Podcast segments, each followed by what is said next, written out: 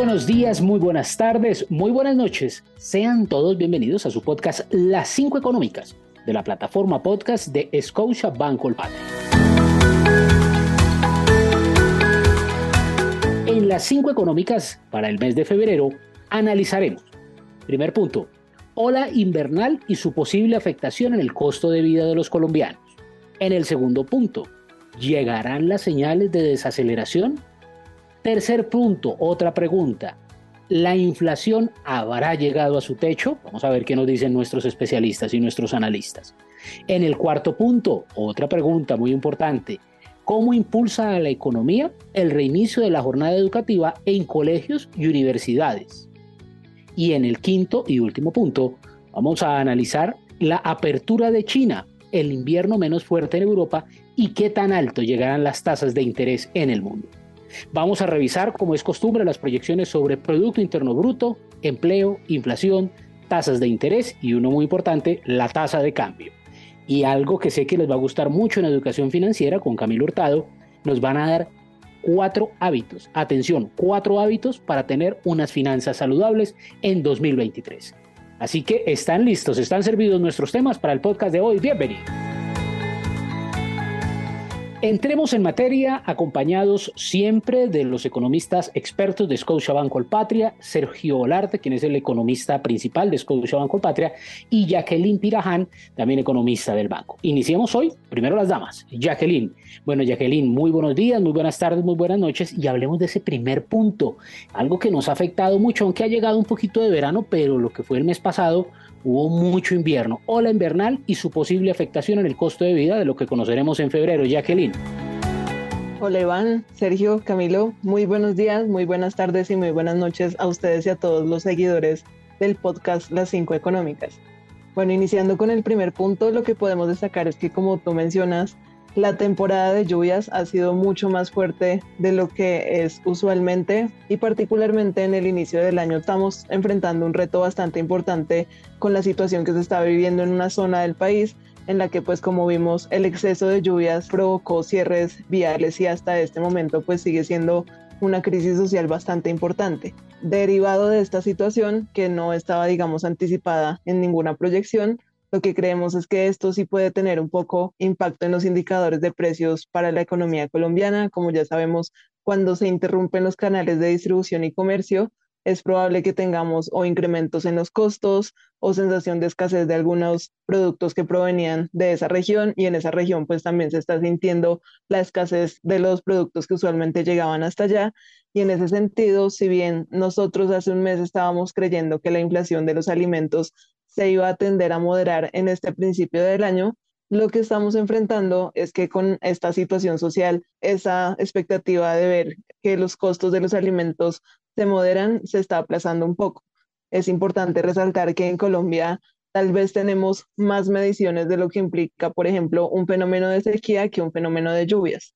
En el caso de la ola invernal, lo que vamos a ver tal vez es un mix de efectos en el que tal vez si la papa, por ejemplo, no salió de la región afectada, puede que allá tengamos un deterioro en el precio, mientras que si no llegó la papa a Bogotá, puede que en algunas referencias tengamos incrementos de precios. Y en ese sentido, en este punto es bastante difícil saber cuáles de los dos efectos van a predominar, pero para nosotros en Scotiabank Economics, el efecto que podría predominar es más bien de todavía sentir altas alzas en los precios de los alimentos pero en el entretanto sí debemos seguir de cerca esto, cómo puede afectar a los precios, la actividad económica. Colombia venía, digamos, en, una, en un proceso de crecimiento bastante fuerte y pues sin lugar a dudas este evento no anticipado nos cambia un poco el panorama en este corto mediano plazo. Muy bien, Jacqueline. Seguramente en febrero vamos a estar entregando, escuchando mucho análisis por parte de ustedes sobre lo que pase con la ola invernal. Sergio, un segundo punto muy importante y seguramente va unido a este primer punto de los efectos del invierno y es, se está hablando de desaceleración, ya lo hemos venido hablando en este podcast desde hace varios meses, ya están las señales, qué tan fuerte es, qué pasará en febrero con esto. Iván, muy buenos días, muy buenas tardes, muy buenas noches, un saludo muy especial a Jacqueline, a Camilo y pues por supuesto a todos los oyentes de, del podcast Las Cinco Económicas. Hemos hablado, como tú dices, Iván, muchas veces de que la desaceleración ya se ha venido. Bueno, febrero vamos a corroborar si efectivamente esas señales de desaceleración de las cuales hemos hablado recientemente, un crédito del consumo un poco menos dinámico, eh, unas ventas al por menor que siguen siendo muy buenas, pero un poquito menos buenas. Todo ese tipo de cosas que hemos hablado en el pasado nos las va a contar el DANE si efectivamente se dieron en el cuarto trimestre del año pasado. El 15 de febrero, el DANE nos va a dar la información sobre cómo le fue a la economía por completo en 2022 y adicionalmente cómo le fue en ese pedacito entre septiembre y diciembre del año pasado. Nosotros estamos esperando que efectivamente todas esas señales de desaceleración se corroboren en este número, comparándolo trimestralmente, estamos viendo una menor producción que pasado, pero que todavía va a seguir creciendo de manera importante. Para todo el año pasado, más de 8% inclusive, pero fíjense, para todo el año 8%, pero para el último trimestre estamos pensando que la economía colombiana creció alrededor de 4%, es decir, la mitad. Sí hay señales de desaceleración. Pero adicionalmente, en febrero vamos a comenzar a ver otra vez indicadores que llaman los economistas indicadores blancos. Si es más fácil para nosotros encontrar o no crédito de consumo, si nosotros mismos no queremos endeudarnos más, si ya estamos yendo menos a un restaurante o más a un restaurante, si ese ingreso disponible con ese aumento de salarios me va a dejar de alcanzar y entonces tengo que restringirme un poco más, si adicionalmente veo mucha más gente sin bolsas, por ejemplo, en los centros comerciales y adicionalmente pues las normales cifras de ventas al por menor, de manufactura, de confianza a los consumidores que estamos viendo que cada vez se deterioran un poquitico más. Entonces, febrero va a ser bien importante porque vamos a realmente a corroborar que la economía puede estarse desacelerando, pero no nos equivoquemos acá. Siempre hemos dicho que la desaceleración en este momento es relativamente sana si es gradual. ¿Por qué? Porque nos va a ayudar a combatir ese problema tan grave que tenemos en el mundo que se llama inflación. Entonces, eh, no consumir tanto y ahorrar más eh, nos va a ayudar a que en el largo plazo todos podamos consumir mejor y de manera más sostenible. Perfecto, ya mismo entonces lo anotamos dentro de los temas económicos pendientes para febrero. Este dato que se viene el 15 de febrero nos dice Sergio Lar. Jacqueline, tercer punto, unido todo, hoy los puntos están muy entrelazados y es la inflación. ¿Será que llegó a su techo? Aquí volvemos a hablar un poquitico inclusive de invierno también, Jackie. Uno de los puntos pendientes que tiene la economía colombiana es mostrar que la inflación llegó a un techo. Si nos comparamos, por ejemplo, con el grupo de países en Latinoamérica, como puede ser Brasil, como puede ser Chile, incluso Perú y México, observamos que en estos países ya se tocó un techo de inflación y ya estamos en unos procesos en el que los precios no suben tanto como antes. Misma situación se está viendo enfrentada, por ejemplo, en Estados Unidos, Europa, que también alcanzaron sus picos de inflación ya hace algunos meses y en Colombia eso sigue siendo una tarea pendiente. En efecto, pues el próximo sábado 4 de febrero, hacia el mediodía, tendremos la publicación del DANE sobre la información de la inflación en el mes de enero de 2023 y vamos a ver qué tanto más o no se pudo haber acelerado la inflación. Nosotros en nuestro escenario base creemos que dado que nos estamos comparando con una situación de inflaciones atípicamente altas desde 2022, en 2023, si bien la inflación mensual va a seguir siendo bastante alta, de pronto no va a ser tan alta como observábamos en el año anterior. Y en ese orden de ideas, lo que estamos esperando es que la inflación acumulada a 12 meses muestre que ya alcanzó tal vez un techo, de pronto no llegamos a un pico estricto y una bajada fuerte, sino más bien la inflación se empieza a estabilizar durante este primer trimestre del año y el dato que vamos a conocer el 4 de febrero es importante para corroborar si en efecto los precios más bien están estabilizando su ritmo de subida. Eso sería, digamos, una noticia importante. Entonces, este dato del mes de febrero de inflación va a ser muy clave para formarnos la expectativa de si ya casi estamos terminando el ciclo de alzas de las tasas de interés o si nos falta un poquito más para llegar al final. Esto sin lugar a dudas capta mucho la atención no solo de los ciudadanos que estamos sufriendo el impacto de los precios, sino también de los inversionistas internacionales, porque para ellos que una economía materialice el pico de la inflación también es un detonante interesante de apetito por los activos domésticos y pues digamos teniendo esa tarea pendiente es importante poner atención si sí llegamos o no a ese pico porque eso pues podría derivar en cosas buenas para los ciudadanos que ya no tendríamos que enfrentar esos incrementos tan fuertes en los precios y también en el mercado financiero detonando un mejor apetito por nuestros activos. Muy bien, Jacqueline, muchísimas gracias. Otra tarea que usted nos deja entonces es el próximo sábado 4 de febrero. Va a estar entregando el DANE esta información hacia mediodía, más o menos lo que nos dicen nuestros expertos. Sergio, cuarto punto, una noticia que además nos alegra y es el regreso de la, el regreso de la jornada educativa, colegios, universidades, totalmente presencial. Pero la pregunta es cómo impulsa esto a la economía, este reinicio de jornada educativa, Sergio. Iván, creo que en este caso es bien relevante. Vamos a tener por primera vez desde que comenzó la pandemia una normalidad, volver a acordarnos que era realmente retornar a las universidades, a los colegios, con todo lo bueno y lo malo que esto genera, la presencialidad y el retorno a los colegios, a las universidades también genera efectos de segunda ronda, llamamos nosotros los economistas, efectos en otros sectores como por ejemplo, pues tenemos que llevar a los niños o tenemos que transportarnos a las universidades y eso genera incentivos a la parte de transporte. Tenemos que comprar útiles tenemos que comprar mercado y que se lleven lonchera. Eso genera todo un clúster y una dinámica que definitivamente impulsa a la actividad económica. Entre otras cosas, por eso, a pesar de la desaceleración tan importante que todo el mundo está pronosticando, eh, estamos pensando que la economía colombiana se va a mantener de alguna manera dinámica, con consumos mucho más sostenibles en el tiempo pero definitivamente febrero es un mes de retorno de muchas actividades después de un enero que normalmente lo que sucede es que el trabajo temporal que conseguimos en diciembre se acaba en enero y febrero puede retornar de otra forma porque es a la, a la parte de educación ese nuevo empleo. Eso definitivamente ayuda a la actividad económica. Tenemos que estar muy pendiente cuánto.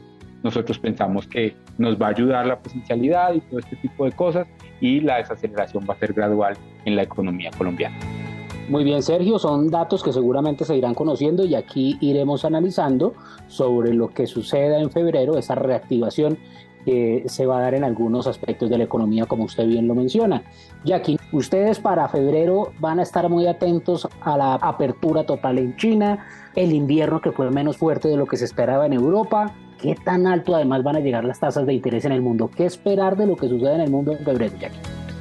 Este inicio de año realmente fue positivo para los mercados. Lo que vimos durante el mes de enero fue una recuperación de los activos de riesgo, como por ejemplo las acciones. Vimos que la tasa de cambio en Colombia presentó una reducción. De igual manera, otras tasas de cambio a nivel global también eh, se fortalecieron frente al dólar y esto estuvo marcado en un contexto en el que los mercados empezaron a leer un poquito más de cerca cuáles son los verdaderos riesgos de crecimiento económico. Si ustedes recuerdan, en el podcast anterior hablábamos que la principal tesis del 2023 iba a ser qué tan fuerte iba a ser la desaceleración económica luego de todo este proceso de incremento de precios y de incremento de las tasas de interés. En enero tuvimos, digamos, como algunas sorpresas positivas, particularmente que en Europa no hubo, digamos, esta crisis fuerte de energía que se estaba anticipando por el invierno. Y por otro lado, las noticias de reapertura en China más tempranas de lo que se estaba anticipando también trajeron como un poco de optimismo a los mercados que ya ven un poco menos material la posibilidad de que haya una recesión profunda. Sin embargo, también es importante mostrar que a veces como que los mercados son mucho más optimistas de lo que los datos nos podrían estar sugiriendo porque si bien tenemos un entorno en el que parece que la actividad económica va a resistir un poco más, también en este entorno de alto crecimiento lo que seguimos viendo son riesgos de inflación. Como hablábamos en los puntos anteriores, muchas economías en el mundo ya alcanzaron picos de inflación. Sin embargo, en términos absolutos, muchos de estos países siguen bastante por encima de las metas de largo plazo de los bancos centrales, y en este sentido, pareciera que el mercado olvidó un poco de este discurso durante el mes de enero y solo se concentró en la parte positiva que es la parte de crecimiento. Entonces, este febrero va a ser bastante clave porque vamos a estar cargados de decisiones de bancos centrales internacionalmente. En la primera semana vamos a tener decidiendo a la Reserva Federal, al Banco Central Europeo, y es probable que en, el, en la lectura del estado de las cosas que hagan estos bancos centrales encuentren que la economía sigue fuerte, que la inflación sigue alta frente a las metas que ellos quisieran alcanzar y en consecuencia estamos esperando que sigan subiendo las tasas de interés, pero con un punto diferente a lo que vimos en 2022 y es que van a ralentizar o disminuir el paso de incremento de las tasas de interés. Lo cierto es que si bien ya este año no vamos a ver que las subidas de tasas de interés son aceleradas y fuertes, sí vamos a tener, digamos, un escenario para este 2023 en el que las tasas de interés se quedan altas de forma más permanente de lo que usualmente veníamos viendo en anteriores ciclos. Y todo es a raíz de que la economía pues se desacelera, pero se desacelera moderadamente. De cara a febrero yo creo que lo podríamos definir como un mes en el que hay que estar muy atento de las acciones de los bancos centrales, de qué tanto el año nuevo chino de verdad empuja la actividad económica global y la forma en la que se sigue desarrollando la situación de Europa, porque ya vimos que por el momento nos están sorprendiendo positivamente. Muy bien, Jacqueline, un listado completo de lo que puede suceder en el mundo que seguramente nos va a afectar y ya hemos aprendido cómo sucede. Muchísimas gracias a Jacqueline Piraján, a Sergio Larte, economistas de Scotia Banco Patria. vamos a pasar a hablar ahora, Sergio y Jackie, de lo que son las proyecciones económicas. Siempre lo hacemos en este podcast. Y empecemos con Sergio para hablar de lo que es el crecimiento del Producto Interno Bruto. Sergio, ¿qué podemos decir de proyecciones ustedes tienen? Lo que vemos es que el año pasado terminó bastante dinámico y podemos ver un crecimiento del 8%, inclusive un poco más alto. Pero la desaceleración de la economía es, es inminente, digamos. Nosotros pensamos que puede ser entre unos 5 y 2% el crecimiento de este año sin embargo, ya vimos en su última reunión el Banco de la República, inclusive está pensando que crezca la economía 0.2, casi 0%. Entonces sí tenemos que estar preparados y hacer todos nuestros presupuestos y hacer todos nuestros cálculos con una desaceleración importante de la actividad económica en Colombia durante este año. Todos estos datos que entregan aquí en proyecciones Sergio y Jacqueline es muy importante para que lo tengan en cuenta también las empresas, para lo que dice Sergio, sus proyecciones, sus metas, en fin. Porque también vamos a preguntarle entonces a Jacqueline sobre la inflación al consumidor. Un recorderis en el 2022 quedó en 13,12%. ¿Cuáles son esas proyecciones ya para lo que resta del año, Jacqueline? Estamos esperando que este año la inflación cierre en 8.88%. Si ustedes notan frente a nuestras anteriores previsiones, eso fue una revisión al alza. Antes estábamos esperando una inflación de cierre de 2023 más o menos cercanas al 7,5% y la revisamos al alza porque estamos percibiendo que las posibilidades de indexación de algunos precios se incrementó. Es decir, el año pasado cerramos con una inflación más alta de la que estábamos proyectando. Automáticamente muchos precios se atan a esa inflación pasada, como es el caso, por ejemplo, de los arriendos. Y adicionalmente, con el incremento de salario mínimo, hay muchos servicios que son intensivos en mano de obra que también podrían trasladar esos precios a los precios de la economía y a los precios finales del consumidor. Sergio, la tasa de interés del Banco de la República recién subió hace unos días, recordemos en 2022 cerró en 12%. ¿Cuál es la proyección para 2023? El Banco de la República nos anticipó que las alzas de tasas de interés ya están a punto de acabar, esperando que efectivamente la inflación toque pico y por eso subió a 12.75 en enero. Nosotros pensamos que es muy probable que puedan subir otro poco al 13%, pero por allá para la última parte del año se puede comenzar a disminuir gradualmente la tasa de interés y pensamos que puede terminar alrededor del 12% o si nos va mejor y la inflación realmente baja más, la tasa del Banco de la República puede terminar por debajo de eso, alrededor del 10%. Gracias, Sergio. Y hablemos de lo que es la tasa de cambio. Recordemos, 2022 cerró en 4.810. La tasa de cambio, recuerden ustedes, es lo que nos cuesta comprar un dólar con pesos colombianos. ¿Qué se espera para 2023, Jacqueline? Vimos como enero fue un mes de arranque positivo para los mercados en general y en particular en la tasa de cambio de Colombia vimos una reducción en el precio del dólar en términos de pesos e incluso llegamos otra vez a observar los menores niveles de tasa de cambio que habíamos visto desde octubre. Sin embargo, nosotros seguimos viendo que los riesgos internacionales persisten. Dado eso, pues lo que seguimos viendo es como un riesgo latente de que la tasa de cambio siga volátil y nuestra proyección de aquí a finalizar el año oscila más o menos entre 4.750 4.850 pesos por dólar, particularmente la proyección la tenemos en 4.866 mostrando que si bien el arranque del año fue favorable porque los mercados internacionales estuvieron tranquilos, pues todavía podríamos enfrentar algo de volatilidad en el mediano plazo.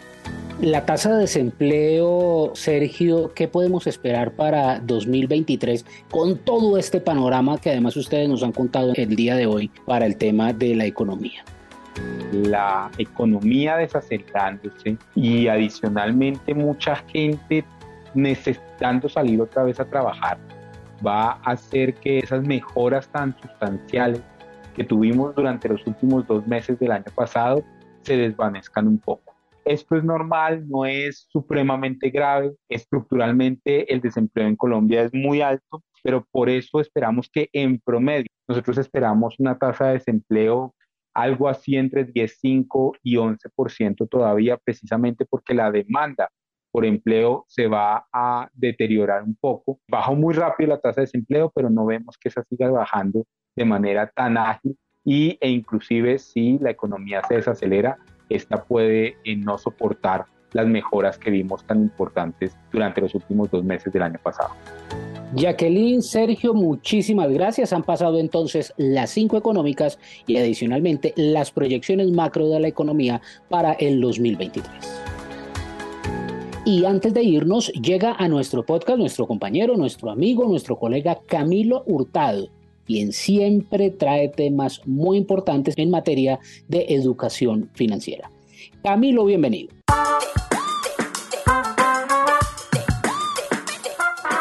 Buenos días, buenas tardes y buenas noches, Jackie, Iván, Sergio y a todos los oyentes de nuestro podcast, las cinco económicas de la plataforma podcast de Hacia dónde vamos. No consumir tanto y ahorrar más.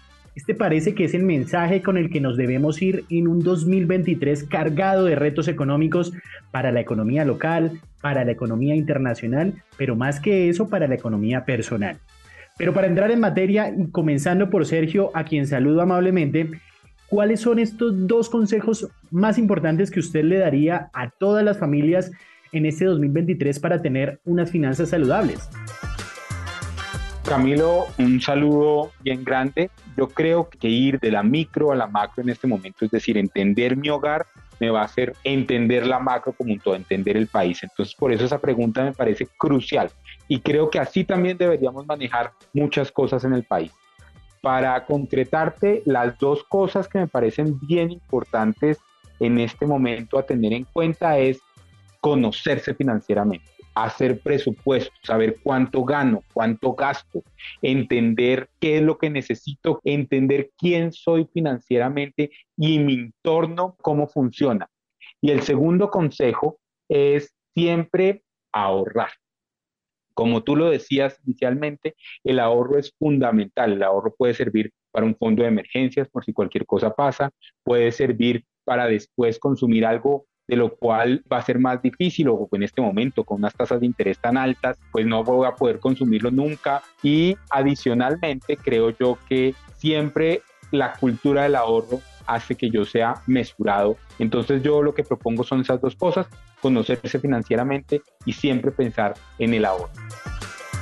Entender mi hogar para entender la economía como un todo, conocernos financieramente, establecer un presupuesto, revisar nuestra carga financiera, y siempre ahorrar para ser mesurados a la hora de, lograr esos proyectos a mediano y a largo plazo que tenemos. Jackie, pero si tuviéramos que complementar lo que nos cuenta Sergio, denos otros consejos para hacer de este paquete de elementos los más importantes para tener unas finanzas saludables sin descuidar nuestros proyectos personales.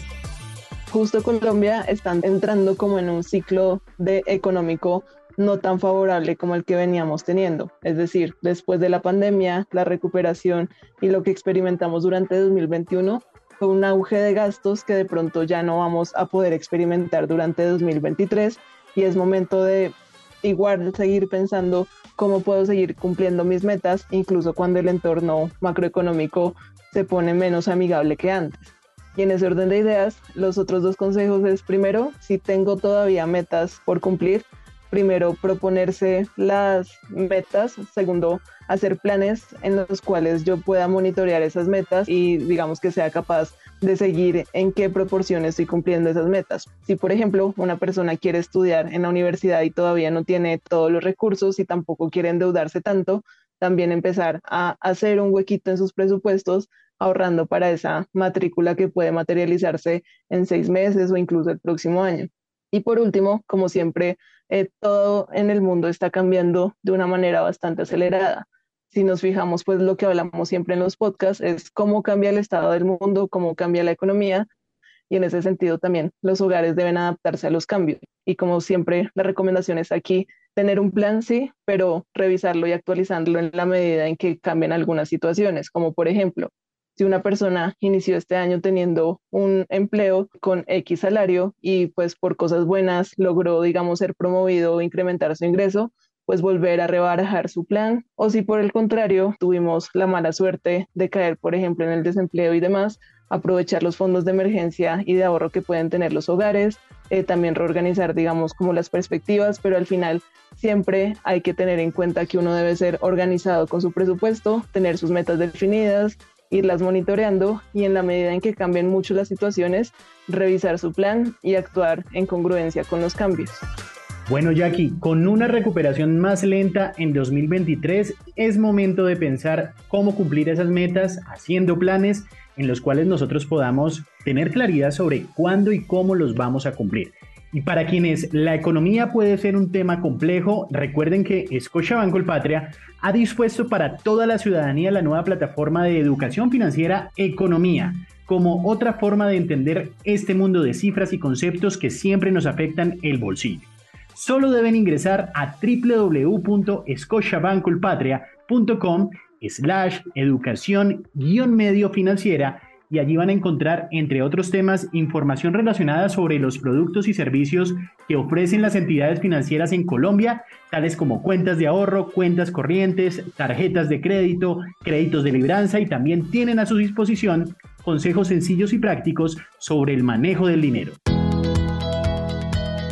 Camilo, muchísimas gracias. A Sergio, a Jackie. Ya empiezo y yo cojo estos cuatro hábitos que ellos dieron, mejor dicho, y los vuelvo de este año imprescindibles para ver si logramos sortear toda esta situación que se viene con la inflación y en fin, todas las afugias económicas que se dan en el día a día. Muchísimas gracias a Camilo Hurtado, también a Sergio Larte, a Jacqueline Piraján, economistas del banco, quienes nos han traído hoy toda esta información tan importante. A ustedes muchísimas gracias por estar con nosotros y nos vemos dentro de un mes en una nueva oportunidad y en un nuevo capítulo de su podcast Las 5 Económicas.